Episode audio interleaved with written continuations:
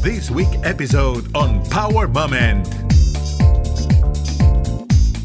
So we're seeing coffee not only as a beverage but also like an ingredient. So putting coffee in your in your protein shake or you know coffee sodas or now you know big conversation is like CBD coffee. And and consumers really they don't they want to drink coffee different ways. You are listening Power Moment with Paula Lamas.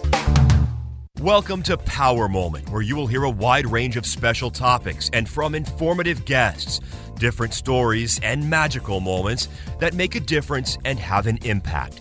For years in the United States, Paula Lamas has worked with prestigious television channels, including the likes of CNN Latino Miami, CNN in Spanish, and Fox Business News. At the international level, she was a news correspondent for NTN 24, RCN Colombia, and Venevision. In radio, she had the opportunity to work for Radio Caracol and also collaborate with Actualidad Radio. She has been recognized with various awards from different organizations, such as the prestigious Edward R. Murrow, Clarion Awards for the National Association of Women in Communication, and several Emmy nominations. This is a part of her history. She started in Caracas, Venezuela as a model, making commercials, strutting her stuff on the catwalk, and also starring in a soap opera when she was a teen. Those are her roots. Now, she's simply trying to discover how people give life to their ideas and dreams. This new show is about those stories that challenge borders, obstacles, and the limits of life. Coffee is the elixir of life. A lot of people start every morning with a cup of coffee. And if we are going to talk about coffee, we should do it with a legendary family clan that knows very well this business. Café La Llave is an icon from a Cuban American family. Today, I'm honored to talk with the woman that is the head of this company, a fourth generation coffee roaster, Lisette Gaviña if you are not in this culture but you want to be part of it, you know that you can test the coffee like the wine. How can you explain a little bit about that to those that they are not having this knowledge? Sure. I mean, coffee is very you know it's very complex and each each country has its own you know climate elevation um, the soil is different, the way that they process the coffee is different, and all of that impacts the ultimate flavor of the coffee. Um, you know, even the elevation. So you can have different taste profiles within the same country depending on, you know, if, if, if the farm is near a volcano or it has much richer soil or it's at a higher elevation so that coffee has more acidity. And so each country has has its own um, kind of general characteristics and even within country you can pick up different nuances of the coffee. So for example you know like colombia has very um, floral and almost fruity coffees with you know really great body and uh, um, very nice acidity because it's, it's grown at very high elevations. Um, east africa like Ethiopia in particular, um, has also because because the elevation has the coffees are very high in acidity, but there's a very strong blueberry note that you pick up when you when you taste Ethiopian coffees, and Ken, Kenyan coffees are also you know part of East Africa, but you, but they're very citrusy, very lemony, and and you know also have very are very high in acidity. And then you move it to like Southeast Asia, like a country like Indonesia or Sumatra specifically, where the coffee is literally dried in the earth, and so those coffees pick up an earthy almost like musty flavor to it and and they have are very low in acidity because it doesn't have the elevation of, of like the countries in south america or east, africa. So you can literally do a um, you know like a what we call a, a cupping or a tasting a flight of coffees and and and you don't have to be an expert to pick up on these nuances. You can really appreciate the best of each country. And there are people that are certified tasters. Like i'm i'm one of them. I'm a certified or licensed what's called a licensed Q grader, where um, you're a certified coffee taster and you, you're it's a three day exam that's very difficult written and, and, and, there's a lot of tasting and by the end of the three days you can barely taste your tongue but mm. you are able to, to tell the differences of like sweet sour salt bitter and what what in general you know the the the, the, the the coffees from these uh, di- distinctive regions taste like. It's really interesting. Oh, for sure. What do you think the Arabica is one of the most popular right now? Well, Arabica coffees are the the best quality coffees in, in the world. They're the most aromatic and the most flavorful. Um, it's it's actually a different species of coffee versus robusta, which is you know a much harsher plant, a much you know has like natural bitter flavors, almost like a rubbery taste.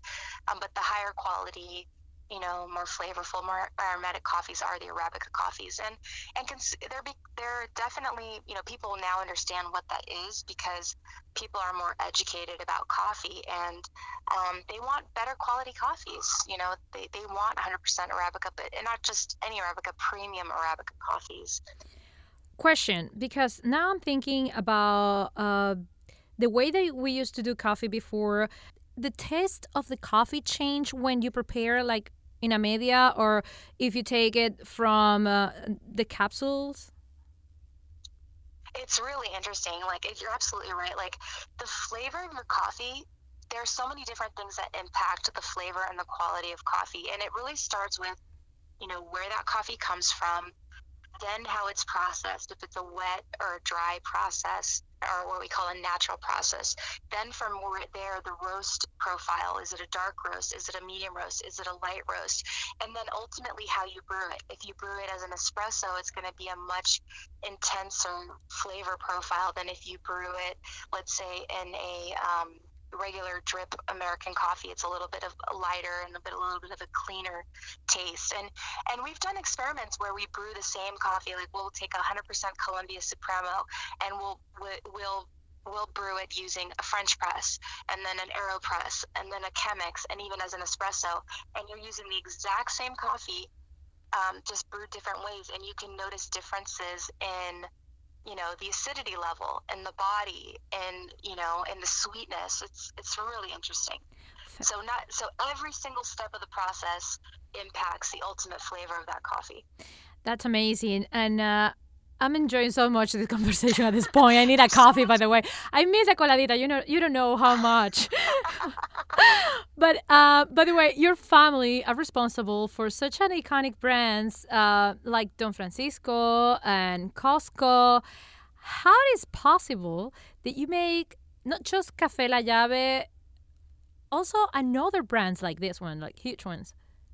Yes, so our, our flagship brand is called Don Francisco's Coffee, and this coffee was was um, was named in my grandfather's honor. His name was Francisco Gaviña, of course. You know, Don, Don, Francisco Don Francisco is a sign of you know Don is a sign of respect um, for him, and um, it's amazing. This is this brand was started because we wanted to enter into the supermarkets in Los Angeles, and at the time, you know, all of the coffee in the supermarket was in cans and was light roasted. And here we come from Cuba, where all that we know is espresso coffee, which is not a t- typical American coffee at all. It's you know, as you know, much stronger cup of coffee, and it's dark roasted in in an espresso style. And so um, we really had to learn about the American market, and our Don Francisco's was Don Francisco's coffee was our you know attempt of entering into the gourmet coffee market. And we brought, uh, we were the, one of the first whole bean coffee um, brands in bags in the LA market at the time. Um, and we brought single origin coffees to the market, like 100% Colombia Supremo and um, Kona Fancy and Mocha Java, which is a blend of um, Ethiopian coffee and Indonesian coffee, and um, and today it's it's really grown to be a, a, beloved brand in the West Coast. It's actually the number four brand in the West, um, and enjoyed by so many many people, and, and we're we're just so so proud of the brand. And last year we opened up our very first brick and mortar coffee shop it's called Don Francisco's Coffee Casa Cubana. So if you find yourself wow. in the Los Angeles area, please come. For sure. You know, it's, it's, it's one of the few places where you can have, or actually the only place where the consumer can go and try and taste our coffee the way that we like to make it. We we offer cortaditos and café con leches and café cubano, and we also have Cuban sandwiches and Cuban style um, pastries um, for people to enjoy. And so when you're in LA, let me know. I'll treat you. To, I'll treat you to a cafecito. For lunch. sure, I will let you know, my dear. And by the way, um, it's not just the coffee that you make. You make a lot of things, and you are related also with uh, McDonald's. Yes. So we, you know, our company, we're custom coffee roasters as well. We not only have our own brands, but we're also custom coffee roasters. So we do roast for McDonald's in the west coast of the United States. Um, they're one of our customers, and we service. It's interesting. We started with them uh, as a 10 store test um, just over 25 years ago. And today we service uh, over 3,000 stores in the Western Division uh, for them. And as you know, you know, a lot of people say, you know, I love McDonald's coffee, although they, they may not come out and say it up front, but when you tell them, yeah. you know, oh, I drink, you know, you make McDonald's coffee. Oh my gosh, I love McDonald's coffee. People get excited about it. but it is, you know, it, it is under their brand. It's not, it's not branded Gaviña or anything. Um, but, but yeah, it's a, it's a good customer. What is the story behind Café La Llave? Okay, um, well, Café La Llave is a brand that was created by by my family, the Gaviña family, and uh, my family has been in the coffee business for over almost sorry almost 150 years. We actually started as coffee growers in Cuba and were growers and then became roasters and were in business there for almost 100 years before the communist revolution came into power. My family fled Cuba in 1960 through Spain and eventually settled in Southern California in Los Angeles. And it was in 1967 that my grandfather started roasting coffee again. And um, first, you know, catering to the Cuban community in the Los Angeles area with our Gaviña coffee brand. Um, but it was it was a, a very high quality coffee and very expensive. And so from the Gaviña coffee brand was born the Café La Llave brand, which is a little bit still a very nice coffee, you know, um, a dark roast, a strong coffee that was created for the Cuban community and the Latin Latin community um, in Los Angeles, and that was in 1972. Why you decide to be part of this of this legacy? Why do you say, you know what, I want to do something else or be part of something else? Well, coffee is just Uh, it's just amazing. You know, it's it's there's a lot behind the cup of coffee that I think most consumers don't understand, don't don't realize. You know, coffee is is a, is the seed of a cherry that grows on on a tree, and that tree needs the exact climate and temperature and soil to grow, which is the tropics. So, coffee is grown in exciting, exotic places like East Africa and Southeast Asia, and, and of course, um, South America, Central America, com- countries like Colombia and Costa Rica, Nicaragua, and Brazil. And it's um, there's a lot of romance romance to it, and it's just a fun product. You know, I've been able to, to visit many of these places and, and taste a lot of these different coffees, and and meet so many wonderful people behind behind the coffee. It's it's a lot of fun, and plus, you know, I grew up in the business um, my family has a lot of pride knowing where we where we come from that we really are coffee people literally coffee runs through our veins so it was just a natural decision for me to, to, to come into the business and, and i'm very proud of what the family my family has accomplished I have to confess that I'm a coffee lover for sure. I live in Seattle right now, and believe oh, awesome. me, this is the capital of the coffee, pretty much yeah, in the United States. Coffee every feet, you can find an espresso machine. I think. exactly. Uh, you come from this immigrant family who yes. has achieved the American dream, unbelievable. And what do you think that was the powerful moment, the power moment for your family to go forward and say, you know what, we are keeping our dreams and we will go forward and we are not gonna hesitate to do whatever we have to do in order to go to get it yeah well my my grandparents you know making the decision to leave cuba was a was a big big decision you know they basically left their country with their with together they were lucky enough to leave with with their children all together as a family um, but they were leaving their country and not really knowing what, what they were going to find. Um, they, they backtracked their roots to Spain because my great my great grandfather left the Basque region of Spain and came to um, Cuba, and um, you know after the Bay of Pigs happened um, in 1963, my grandfather knew that they basically had to figure out a way to start their life over, and he was lucky enough to have studied in the United States, and he knew that the family could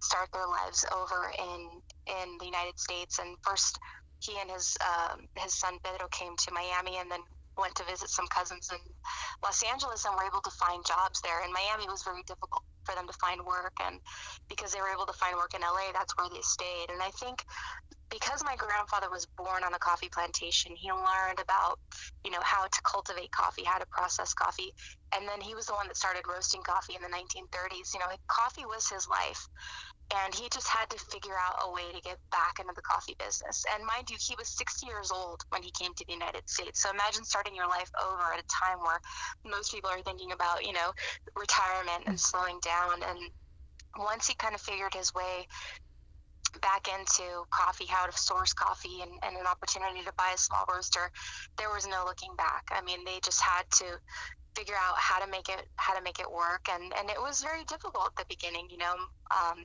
my dad and my uncles, you know, all had day jobs, and um, you know, my uncle roasted coffee in the plant at night, and my dad. Um, delivered coffee and um, during the day and sold coffee during the day and worked in a restaurant at night and that was pretty much for the first five years of the business existent, existence in the U.S. until they started to gain some traction and learned about the American market and and um, you know it was a lot of um, hard work and sacrifice, but there was really no looking back. You know, one of our values as a family is is perseverance. Um, it's it's something that we really you know we just cannot give up. And at that point in time, it was about survival. Um, just trying to you know regain what was what was lost um, when when my family left Cuba. Your story, your family story, have more than hundred years. They start as you as you already let us know with your grandpa. So, what do you think was the challenge in those recently years when when everything, the technology, also evolved so fast, everything changed like every day, pretty much. Yeah, it's true, and, and coffee has evolved significantly too. You know, like um, you know, my great grandparents, let's say, you know, they drank coffee. The way they drank coffee was, you know, con la media. You know, mm-hmm. it's like basically you put the coffee in the sock, you run hot water through it, um, and then you know the next generation evolved to, you know, um, I think my, my grandmother had a, like a vacuum pot, you know, where sim- similar to the to the Italian stovetop coffee makers, but it was a glass kind of vacuum pot and then you graduate to the Italian coffee maker and then coming to the United States, you know, learning about how to drink coffee and make coffee the American way. And now we just recently launched our espresso capsules, which is basically all of the magic that's required to make the perfect espressos in this tiny little capsule. And all you have to do is put it in the machine, put the lever down, press a button, and in 20 seconds you have the most perfect espresso with the most perfect crema. it's just incredible. So I think, you know, yeah, coffee definitely evolves with the times and with the consumer. You know, as people become more educated about coffee and they, they want better coffee, better quality coffees, they want to understand the story behind their coffees. Um, you know, where does it come from? Who's making it? And and how do I how do I achieve that perfect cup? And and this latest technology, I think, really really does help you make that perfect espresso every time. It's incredible. As a woman, as a young woman that is running this empire. How do you feel, and what is your what have been your powerful moment that you have to say, you know what, I'm going forward, and as you said before, my family is persistent. I, am persistent too.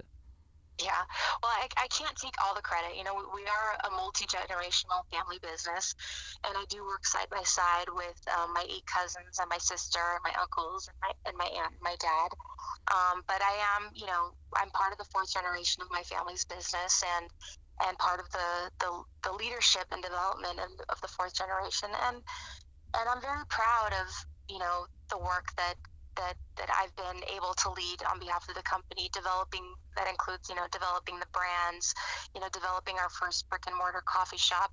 Um, I think I've really you know done done what I can. I'm doing what I can you know and have done to educate myself, to invest in myself, um, to grow, and really take on some of these projects that are difficult. You know, it's some sometimes in these um, difficult the most difficult projects are the ones that really um, help you grow and and and and and flourish. You know, it's kind of like high risk, high reward, and and just have to kind of just not be afraid to take on controversial or big projects because you know just know in the end when you when you do when you do persevere um, it's going to all be worth it let's talk about ingredients if any woman, any young women that are listening to you right now, think about it and says, I want to be the leader of a company like Café La Llave.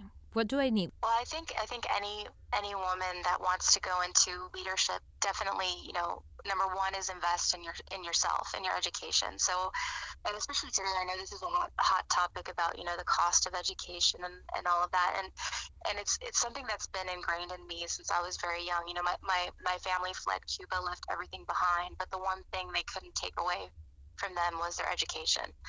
And so taking that time and, and putting that investment in yourself to learn, to get your, your, your degrees, you know, I, I have a, a bachelor's and a master's degree in, in business. Um, so that's what I say is number one is educate yourself. And, and, and education is lifelong learning. It's not about get your degrees and you're done. You have to continue to stay, stay on top of, you know, your subject matter, you know, whether it's reading or going back for executive education, um, you know, getting out of your of the organization and, and, and connecting with people outside of your industry and just learning and um, you know keep keeping on top of what's going on. So that would be one is just kind of invest in yourself. And I think you know another piece is just you know just have really clear goals in mind and just keep working towards them. You know, no matter what what obstacles are going to come your way, and um, people are going to get in your way. Sometimes they're they're your own family members. I think we've seen that in, in yeah. you know a lot of entrepreneurial stories, and you just have to keep keep working towards what the goal is and like make that your center you know and just no matter what happens just keep keep working towards it and the last thing i'll say is you know um, being I think you have to be curious in life. You never know what you're going to uncover by asking questions and, and not being afraid to ask questions and and approach people that maybe you find a little bit intimidating. You know, what you'll find is a lot of people do want to have relationships with you and they do want to help other people uh, learn and grow. And so it's just a matter of reaching out and, and, and making those connections and and sharing your story, and they're happy to share their story. Thinking about goals, uh, now that you're talking about that, um, how do you see the future of the coffee in five years? Well, the future of coffee in five years, I think, is going to be really interesting. You know, there's just so much interest in coffee, and um, you know, consumers are wanting to see, you know, are really becoming, especially younger consumers. You see that they're very conscious about health and fitness. And the good news is that they do see coffee as part of that, you know, promoting that healthy lifestyle and fitness lifestyle. Um, so that's a good thing. So we're seeing coffee not only as a beverage but also like an ingredient. So putting coffee in your in your protein shake or you know coffee sodas or now you know big conversation is like CBD coffee. Um, but a, lo- a lot of the growth that we've seen is in the single serve coffee. So whether the single serve, you know, American style coffee with the K cups, or now the, the espresso capsules, um, there's a lot of there's a lot of growth in the in the espresso category, mainly driven by the younger consumers. So we really see this espresso capsule product is going to be the next wave um, at least in, in hot beverages. And and consumers really they don't drink coffee different ways. So it's not just about hot brewed coffee. It's you know, it's hot brewed coffee, it's espresso and espresso based beverages, iced coffee, cold brew, and in different formats. You brew it at home, you enjoy it at the cafe, or you grab it on the go. So coffee will definitely continue to be, you know, an integral part of the um, consumer um, you know, diet. Um, it's just a matter of how, you know, d- how they consume it. Yeah. And also, you know, consumers are wanting to understand, you know, what is the story behind their coffee, and they're choosing brands that are investing in, you know, the communities where they they grow their coffee. So, for example, we have a program called Direct Impact where we give back to the coffee growing communities through education programs. We source um, sustainably grown coffees and certified coffees like Rainforest Alliance and um, Fair Trade certified. Our plant is now um, zero waste to landfill. We achieved that in 2017 and we're maintaining that, and that's really important to us to just be a good, you know, local and global citizen, and and that's I think you know the the future of coffee, having the sustainability in the farms is is is all the way down to you know where we're consuming the coffee. How is be a woman and running a company like this one? I think um, you know I'm very I'm very proud of what I've been able, you know, what I've been able to accomplish, especially, you know, with the support of my family. Of course, you know, this is a very unique opportunity for me specifically because I'm in a multi generational family business. But mm-hmm. I think that, you know, I've been raised in such a way to, you know, really just, you know, be confident and, you know, just keep pushing through no matter who or what gets in your way. Just, you know, be focused on and, and, and really believe in yourself, you know, like loving yourself enough and, and but do you have to enough. do you have to pay a price? I mean as a woman?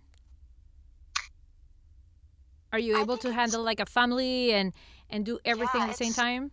I'm i'm you know it's it's difficult. It's definitely difficult. You know i have a i have a five year old son. I'm married and I have a job. You know, it's I have a full time job. I travel for my work, and it's it's definitely um, difficult. And I don't know that you have perfect balance at all times, um, but but um, I think the important thing is you know to be to find support in all aspects of your life and um, and try try to achieve that perfect balance.